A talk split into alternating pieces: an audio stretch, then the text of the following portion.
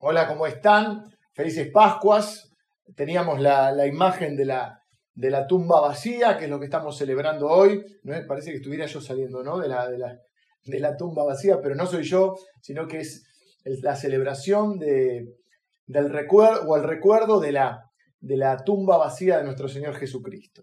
Es, el domingo eh, es el día más importante para los cristianos, el día más importante de la semana, y este domingo es el más importante del año para los cristianos. ¿Por qué? Porque ese es el domingo donde celebramos la resurrección de nuestro Señor Jesús. La iglesia de Cristo se planta o pone su fe sobre esta tumba vacía. No hay otro acontecimiento en la historia con la importancia de la resurrección de Jesucristo. La resurrección de Jesucristo es el acontecimiento de mayor trascendencia en la historia redentora de Dios. Es la piedra angular donde se sustenta el Evangelio. Es la garantía del cielo. La resurrección es la garantía del cielo. El mensaje de la Biblia y a través del relato de la tumba vacía es que la muerte no termina con la existencia de nadie, que todo ser humano que ha vivido siempre vivirá eternamente, ya sea en la muerte eterna o en la vida eterna. La resurrección del Señor Jesús es esa garantía que tenemos nosotros por la que no somos enviados a la condenación eterna, sino somos resucitados a la vida eterna. La resurrección corporal de Jesucristo de la muerte eh, y, esa eh, salida de la tumba es una promesa y un pacto para todos aquellos que creemos en Él, de que también nosotros seremos levantados en forma corporal para entrar en la bendición eterna y la alegría eh, de, estar en el cielo o en el cielo de los cielos, ¿no? en la presencia de Dios eternamente, eh, adorando y viviendo en un cielo y en una tierra nueva. Debido a la, a la importancia que tiene la resurrección, eh, toda la predicación del Nuevo Testamento y particularmente todo el, libro de los hechos, y manifiesta o, se centra en la predicación de la resurrección de Jesucristo. Eh, y así a lo largo de todo el Nuevo Testamento, luego en las cartas, siempre está centrado en esto. Al punto que el apóstol Pablo dice, si Cristo no resucitó, vana es nuestra fe. Así que la resurrección no es solo una característica del cristianismo, es la verdad central, es el propósito del Evangelio rescatar a la gente de la muerte eterna para que puedan ir al cielo con Cristo. La resurrección no es el epílogo, no es el, el final, una especie de postdata eh, al final de la vida de Jesús como un apéndice al final, sino que es la meta de su vida, el punto culminante del Evangelio, para lo que vino Jesús a la tierra. La, la resurrección es la interpretación divina de la muerte de Cristo. La resurrección es la vindicación o la reivindicación, si más les gusta, la reivindicación divina del sacrificio de Cristo en la cruz, la aprobación de Dios hacia Jesús. Los beneficios de este sacrificio comienzan a cobrar sentido a partir de la resurrección, siendo Jesús el primero, la primicia de, de los que vendremos después todos nosotros. La resurrección garantiza nuestra resurrección, es nuestra garantía. Por eso la iglesia dice, si Cristo no resucitó, van a nuestra fe, porque no habría resurrección. Pero como Cristo ha resucitado, entonces tenemos nosotros garantía de resurrección. Y por supuesto, la, la resurrección de Cristo es una resurrección corporal, eh, como va a ser la resurrección de los creyentes. Eh, y esto es algo exclusivo del cristianismo. No hay tal cosa como una resurrección sin cuerpo. Eso no sería una resurrección, sería cualquier otra cosa, pero no una resurrección. Para que sea una resurrección, tiene que haber una resurrección corporal. Eh, será entonces esta también la esperanza de nuestra, o la garantía de nuestra resurrección. Para aquellos de nosotros que, conocemos al Señor, eh, seremos resucitados con un cuerpo semejante al cuerpo glorioso de Cristo. Viviremos eternamente en el cielo y en esa tierra nueva. Eh, así que Cristo es como el prototipo de lo que va a ser nuestra resurrección. Un cuerpo eh, que por un lado vemos que Jesús eh, come con sus discípulos una vez resucitado, mostrando que está corporalmente. en un momento determinado hay uno de los seguidores de Jesús, llamado Tomás, conocido por, por su incredulidad, Dice, él había dicho, si, no metía la mano en el costado de Jesús o su dedo en las heridas, no iba a creer. Y Jesús le dice, vení, Tomás, eh, mete, mete, tu mano en el costado y, entonces muestra que hay un cuerpo. Además come, pero a su vez ese cuerpo es raro porque es un cuerpo que atraviesa una pared, así que es un cuerpo eh, glorioso. Es corporal y es glorioso. Por este hecho, la resurrección es tan importante. La iglesia no celebra el viernes, el sábado, el lunes u otro día. Sí, nos reunimos porque nuestra iglesia tiene múltiples actividades, pero la iglesia lo que celebra es el domingo. Es el primer día de la semana, porque es el día en que Cristo fue resucitado de los muertos. Cada vez que nos reunimos, eh, eh, se transforma en el, en el día más significativo y es eh, la oportunidad que tenemos para dar testimonio de la resurrección de Jesús. Así que hoy recordamos entonces el día más significativo en la historia de Dios con la humanidad, en esa historia redentora de Dios con la humanidad. Mi mensaje de hoy se llama Tu domingo está llegando. Algo eh, puse, adelanté en las redes y, quiero hablarte de esto. Porque, en primer lugar, lo que quiero recordarte es que para que hubiera un domingo glorioso, tuvo que haber primero un viernes doloroso. Eh, por la estructura que hemos llevado en los últimos eh, tiempos en la iglesia, nosotros tenemos eh, la cena del Señor el día jueves, el viernes tenemos un día en familia bueno, este, en, esta oportunidad lo hemos podido realizar, que le llamamos Family Day, que es un día donde, bueno, pasamos el día juntos y, y luego ya tenemos la celebración del domingo. O sea que no tenemos eh, reunión de predicación el día viernes. Entonces, tenemos que recordarlo esto porque el viernes, ¿qué fue? El viernes fue el día de la crucifixión. ¿eh? Y para que hubiera una resurrección, primero tuvo que haber una muerte para que haya provisión de Dios, y aún en tu vida se aplica, para que haya provisión de Dios, primero tiene que haber una necesidad. Para que haya un milagro de Dios, primero tiene que existir un imposible. Así que antes de, ir eh, exactamente al relato que voy a leer de la, de la resurrección, quiero leer primero el relato de la crucifixión. Porque recordad esto, no hay resurrección si primero no hay muerte. No hay milagro si primero no hay una necesidad. No hay provisión si primero no hay una falta de algo. Entonces, eh, ¿por qué digo esto? Porque el mensaje de hoy lo titulé Tu domingo está llegando. Pero primero quiero leerte el relato del viernes. Primero hay que enfrentar el viernes para poder llegar al domingo. Te voy a leer eh, algunos versículos que se encuentran en Lucas, en el capítulo 23, eh, a partir del 33 voy a leer, dice, cuando llegaron al lugar llamado de la calavera, le crucificaron allí y a los, y malhechores, uno a la derecha y otro a la izquierda. Jesús es eh, crucificado junto a dos criminales, dos ladrones, uno a la derecha y uno a la izquierda de Jesús en el centro. Por eso hay tres cruces en las, muchas de las representaciones que se hacen de la crucifixión. Y Jesús decía, Padre, perdónalos porque no saben lo que hacen. Durante esta semana hemos visto las siete frases de Jesús en la cruz, una por día, y ustedes la pueden encontrar tanto en, Facebook como en Instagram, donde cada frase tenía un significado y una interpretación que podemos hacer. En este caso, dice, Padre, perdónalos, no saben lo que hacen. Y dice que repartieron entre sí, la Biblia dice que repartieron entre sí sus vestidos y echaron suertes conforme también a una profecía que había. Y el pueblo estaba mirando, y aún los gobernantes se, burlaban de él diciendo, a otro salvó, sálvese, sálvese a sí mismo, si este es el Cristo, el escogido de Dios. Eh, todavía hay mucha gente que se burla de Cristo y de sus seguidores. Los soldados también eh, le escarnecían, se burlaban, y acercándose y presentándole vinagre, dándole como a tomar vinagre, que también cumplía otras de las profecías, y diciendo, si tú eres el rey de los judíos, sálvate a ti mismo. Había también sobre él un título escrito con letras griegas, latinas y hebreas. Decía, este es el rey de los judíos. Así que todo esto y, más detalles que podemos encontrar en los relatos de la crucifixión, eh, tanto en Mateo capítulo 27, Marcos capítulo 15 y Juan capítulo 19, y ahora que estamos Lucas capítulo 23, en los relatos de la eh, crucifixión eh, podemos encontrar todos los detalles.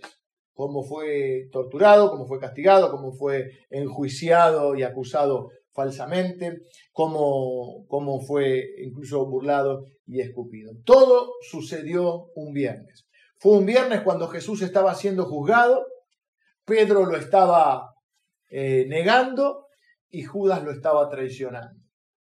Pilatos se lava las manos, el Sanedrín, el, liderazgo religioso de la época, conspira contra Jesús, la multitud grita crucifícale, los discípulos huyen eh, atemorizados, eh, muchos otros solo observan pasivamente pero nadie sabe que aunque es viernes, el domingo está llegando. Nadie sabe lo que va a pasar ese domingo.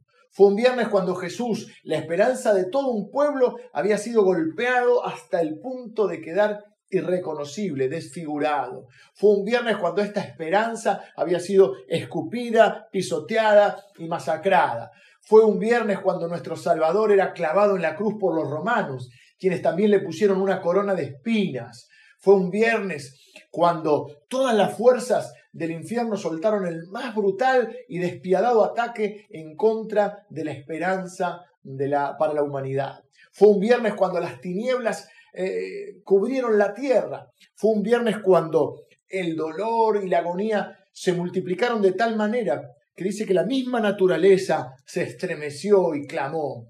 Fue un viernes cuando la injusticia más grande en la historia de la humanidad se ejecutaba. Fue un viernes cuando aquel que fue sin pecado por nosotros se hizo pecado, es decir, tomó todo nuestro pecado sobre sí. Fue un viernes cuando el que era el justo recibió el castigo de nosotros, pecadores, aquel castigo que merecíamos nosotros. Fue un viernes cuando los malos de este mundo disfrutaban pensando que habían ganado la batalla decisiva. Acababan de destruir, según ellos, o pensaban que habían destruido aquel que podía salvar a la humanidad y cumplir con la profecía que Dios, o con todas las profecías que Dios había dado desde el momento mismo en que Adán había caído allí en el paraíso. Fue un viernes cuando el velo del templo se rasgó de parte a parte, indicándonos que ahora había acceso al trono de Dios. Fue un viernes cuando finalmente el Señor Jesús, crucificado, clavado en la cruz, exclamó, consumado es, y entregó su espíritu. Fue un viernes cuando Jesús fue sepultado en una tumba fría y oscura y una inmensa roca fue puesta eh, en, la, en, la, entrada de la tumba. Todo esto fue un viernes, pero el domingo estaba llegando. Y para nosotros ahora vamos llegando a ese domingo quiero leerte el relato de Lucas capítulo 24. Dice, en el primer día de la semana, muy de mañana, vinieron al sepulcro trayendo las especies aromáticas que habían preparado y algunas otras mujeres con ellas. Y hallaron removida la piedra del sepulcro, y entrando no hallaron el cuerpo del Señor Jesús. Aconteció que estando ellas perplejas por esto, he aquí que se, aquí se pararon junto a ellas dos varones con, vestiduras resplandecientes, ¿eh? aparentemente dos ángeles. Y como ellas tuvieron temor y bajaron el rostro a tierra, estos hombres, estos ángeles le dijeron, estos varones le dijeron, ¿por qué buscáis entre los muertos al que vive? No está aquí, sino que ha resucitado. El domingo, dos ángeles del Señor anunciaban que el Cordero, que sin abrir su boca había sido llevado al matadero, ahora había resucitado como el león de la tribu de Judá. Y ni siquiera la muerte había podido contenerlo, había podido retenerlo. De esta manera Jesús vencía a la muerte, al pecado y a Satanás. El viernes fue oscuridad y, y desolación, pero el domingo estaba llegando y el domingo todo cambió. Ahora la gracia de Dios se extendía de forma gratuita y se extiende de forma gratuita para todos los que creen en Jesús y creen que Jesús murió en la cruz y murió por ellos y los rescató de, la, de la condenación eterna resucitando de los muertos. Él pagó el precio que yo debía pagar y de esa manera obtuvo para mí mi perdón mi libertad y también la tuya. Ahora Dios ofrece este regalo para que todo aquel, dice la Biblia, que cree en Jesús no se pierda, mas tenga vida eterna. El viernes fue un día de una gran oscuridad, pero el domingo la oscuridad tuvo que dar lugar a la luz y a la vida que solo Jesús puede ofrecer. ¿Y por qué Él vive? Como dice un viejo, estamos con los viejos himnos, el otro día recordaba el que decía, cuando allá se pase lista, yo estaré. Y este hay otro himno que decía, ¿por qué Él vive? Triunfaré mañana. Vos y yo podemos enfrentar el mañana porque nuestro Señor está vivo. Seguimos a un Cristo resucitado. Ahora quiero aplicarlo a nuestra vida hoy. Le dije que el título del mensaje se llama El domingo está llegando. O podría ser también Es viernes, pero el domingo está llegando. Quizá en tu vida hoy eh, te sentís horrible como ese viernes. Quizá estás triste, desolado. Pensaba en lo que tuvo que hacer frente Jesús, el día más difícil de su vida en la tierra. Eh, pensaba en los discípulos, la desilusión y, los seguidores, no solo los, los, los once, porque Judas eh, se, terminó ahorcando. No solo los discípulos, sino también todos los otros seguidores, que también eran discípulos en, un sentido de la palabra amplio, la desolación de todos los sueños que tenían con Jesús, de todas las cosas que pensaban que iban a suceder, y de repente su maestro, su Señor, estaba colgado en una cruz. Así que fue un viernes doloroso, pero el domingo fue un día glorioso. Y yo quiero decirte que no importa en qué situación estés hoy, qué situación estés enfrentando en tu vida, cuando todo puede parecer oscuro, ¿eh? cuando todo parezca que, que, es tu viernes, ¿eh? pero recordá que el domingo está llegando. Es la palabra que quiero traerte en este día. Quiero que sea una palabra que traiga esperanza y fe a tu vida. Los que vivieron ese doloroso viernes que describe la Biblia estaban desesperados estaban derrotados por las circunstancias que estaban viviendo. Pero a Dios no lo tomó por sorpresa lo que estaba pasando. Todo estaba bajo su control, todo estaba planeado por Dios y Jesús sí sabía que para eso había venido a la tierra. De igual manera, no importa tanto si estás viviendo una especie de viernes trágico, doloroso. Tus circunstancias no lo han tomado a Dios eh, de sorpresa. La Biblia dice que nunca duerme el que te guarda. Tal vez las circunstancias que estás viviendo eh, te bloquean, nublan tu vista y no te permiten ver lo que Dios está haciendo. Pero que vos no veas lo que Dios está haciendo no significa que Dios no esté haciendo nada. Recordá que el domingo está en camino. El domingo está llegando aunque vos no lo veas. Dios tiene todo bajo control y ese domingo va a llegar a tu vida.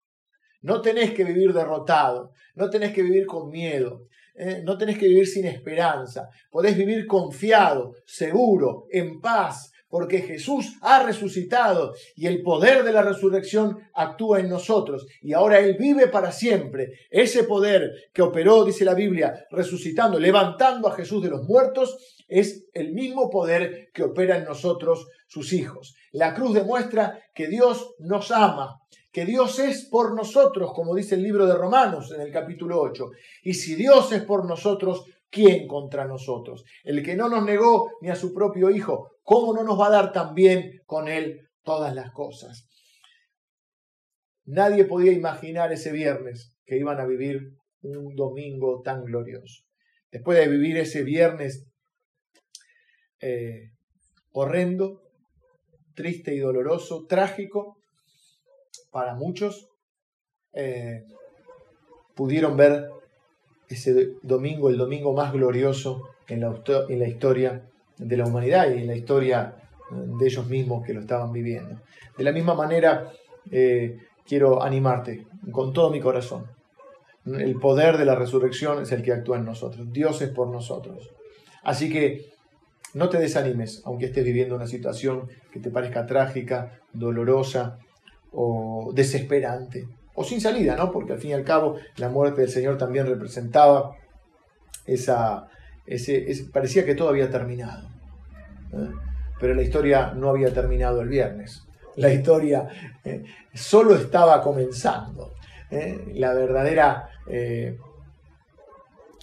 gloria estaba en ese domingo de resurrección.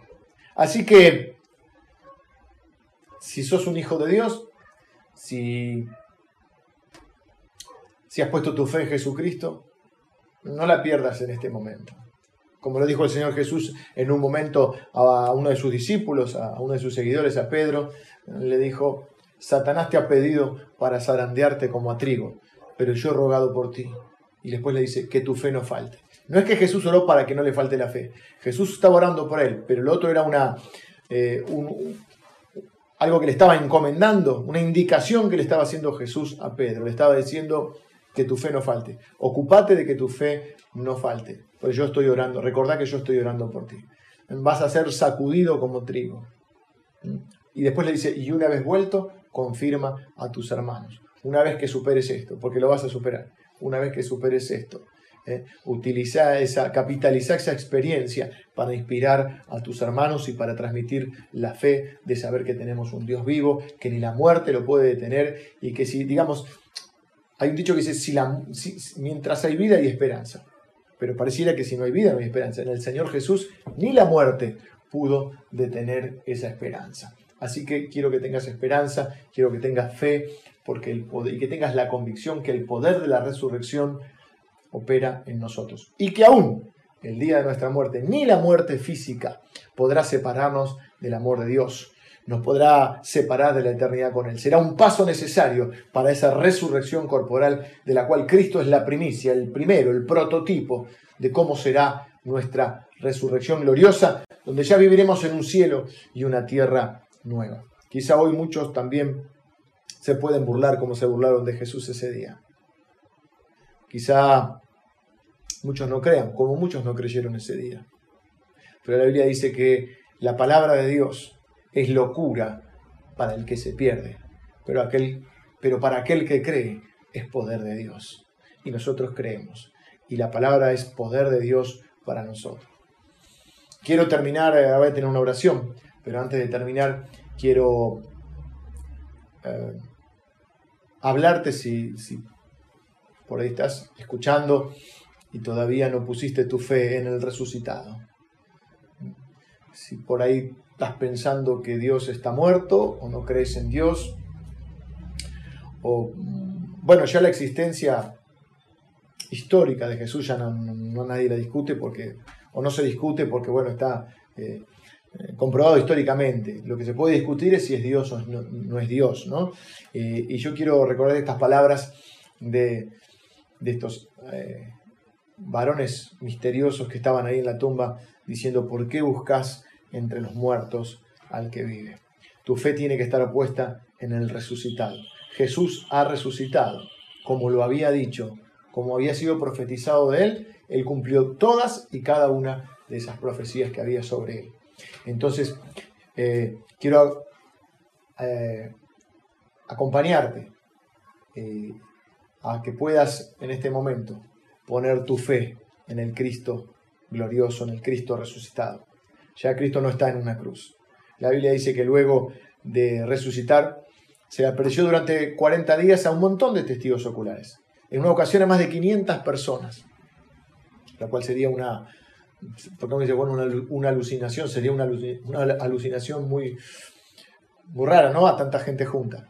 Y luego de estar 40 días donde se apareció a diferentes personas. La Biblia dice que ascendió a los cielos y que también este, hubo un mensaje de parte de Dios diciendo, así como lo vieron eh, ascender, así también volverá. Y es la única profecía que falta, que Él vuelva a buscarnos. Nadie sabe ni el día ni la hora, pero Él va a volver. Y cuando Él vuelva, yo sé que va a volver por mí. La pregunta es si estás seguro de que va a volver por ti y si vas a pasar la eternidad con Él. Por eso quiero invitarte a que pongas fe en. La Biblia dice que la consecuencia del pecado es la muerte, pero que el regalo de Dios es vida eterna en Cristo Jesús. Dice la Biblia también que todo aquel que invocar el nombre del Señor Jesús será salvo. Y, y que dice así la Biblia, si confesares con tu boca que Jesús es el Señor y creyeres en tu corazón que Dios le levantó de los muertos, serás salvo. Porque con el corazón Dice, se, cree para justicia, pero con la boca se confiesa para salvación. Entonces, quiero acompañarte a que puedas hacer esta oración en este día. Eh, y puedas poner tu fe en Él. Puedes orar más o menos así, decir, Señor, yo reconozco que soy pecador y reconozco que necesito un Salvador y que es el Salvador Jesús, porque Él venció a la muerte, venció al pecado y venció a Satanás y lo obtuvo para mí lo que yo no podía obtener, eh, la victoria sobre la muerte y la vida eterna y el perdón de los pecados. Así que yo ahora te pido perdón por mis pecados, me arrepiento de mis pecados y pongo mi fe en Jesucristo. Te entrego mi corazón ahora y te reconozco como Señor y como Salvador. Si estás orando así, la Biblia dice que el Señor te perdona y te da el regalo de la vida eterna, te sella con el Espíritu Santo, que es decir, te da el Espíritu Santo para que esa sea una garantía que vos tenés de que Él va a venir a buscarte y que Él va a venir por vos o que vos vas a ir por Él, vas a ir hacia Él si es que dejamos esta tierra primero antes de que Él venga. Pero es muy importante porque esta es la decisión más importante de tu vida. Poner la fe en Jesucristo, reconociendo eh, que Él es el Señor. Confesando, dijo oh, Jesús, el que me confesare delante de los hombres, yo le confesaré delante de mi Padre que está en los cielos.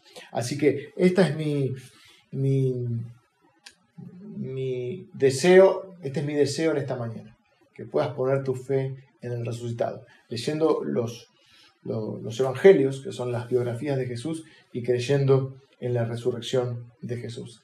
Como dije hoy, pilar y base del cristianismo. Em, si oraste así, déjame que te bendiga con una oración. Señor, yo en esta mañana bendigo a, cada persona que haya puesto hoy su fe en Jesús, se haya arrepentido de sus pecados y crea que Jesús eh, no solo murió por sus pecados en la cruz, sino que también resucitó conforme a lo que había prometido. Señor, nuestra fe está puesta en tu resurrección. Y yo te pido, Señor, ahora que eh, aquellos que han orado así hoy reciban el regalo de la vida eterna, reciban el perdón de sus pecados, reciban el Espíritu Santo. Oro en el nombre de Jesús. Amén.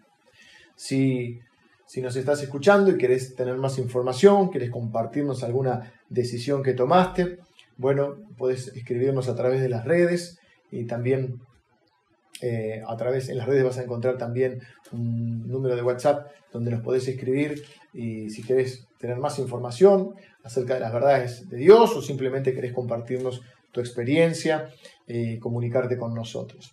Si si ya has puesto tu fe en Jesús en algún otro momento, sos un cristiano, sos un seguidor de Jesús, ¿eh? quiero reforzarte esta idea. No te desanimes, no te desesperes aunque estés viviendo un viernes horrible y doloroso, porque tu domingo está llegando. Y para que haya un domingo glorioso, tiene que haber, tenés que pasar a veces y hacer frente a un viernes doloroso.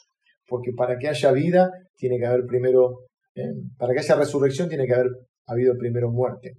Para que haya provisión tiene que haber habido una necesidad. Y para que haya un milagro tiene que haber habido primero un imposible. Tu domingo está llegando. Créelo con todo tu corazón. Que el Señor te bendiga.